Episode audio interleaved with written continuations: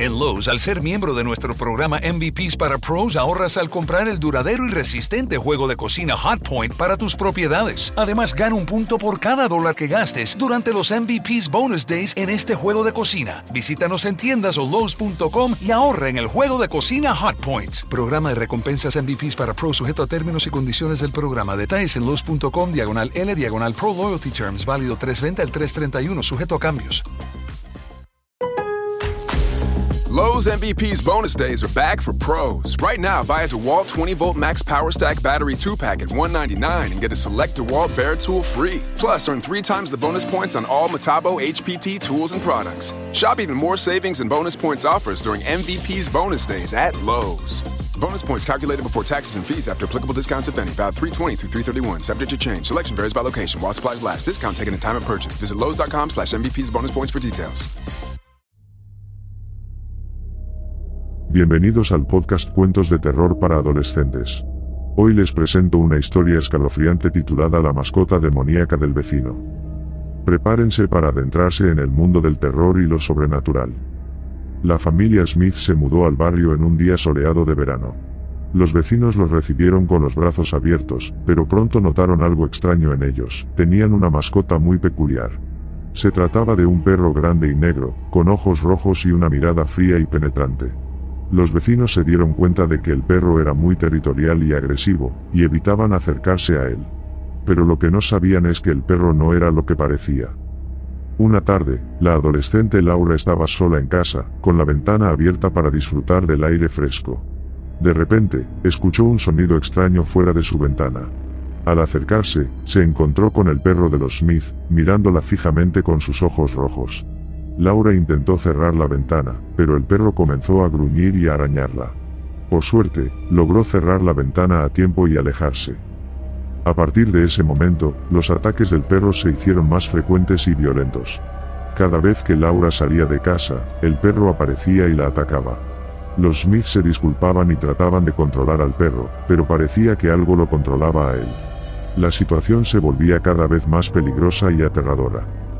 Desesperada por encontrar una solución, Laura decidió investigar más sobre el perro. Descubrió que los Smith habían encontrado al perro en un bosque cercano y lo habían adoptado, pero que había algo extraño en él desde el principio. Además, encontró un libro de ocultismo en la habitación de los Smith, con páginas marcadas y anotaciones que parecían referirse a la invocación de un demonio. Laura comenzó a sospechar que el perro no era un perro común, sino un demonio en forma de animal.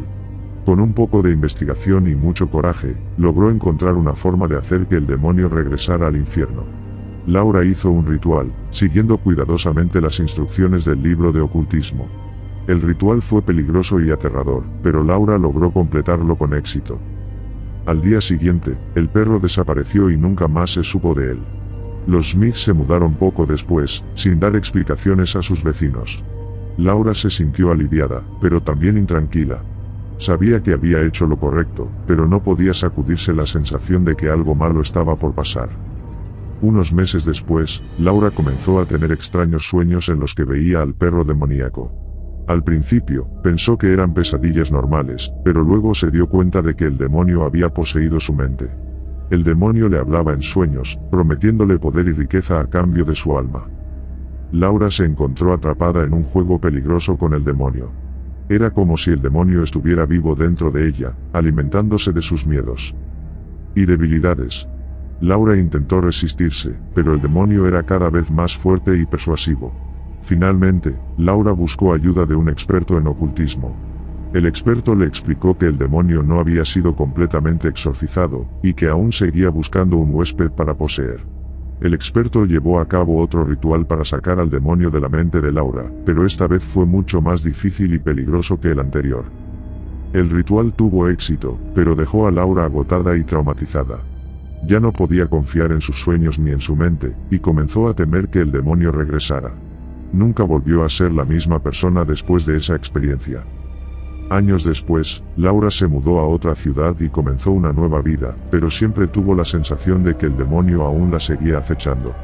Nunca se supo qué pasó con los Smith y su mascota demoníaca, pero la leyenda en el barrio persistió por mucho tiempo. La gente evitaba pasar cerca de la casa de los Smith, y se contaban historias de terror sobre la mascota demoníaca del vecino. Espero que hayan disfrutado de esta historia escalofriante. No olvides suscribirte a Cuentos de Terror para Adolescentes para más historias como esta. Hasta la próxima.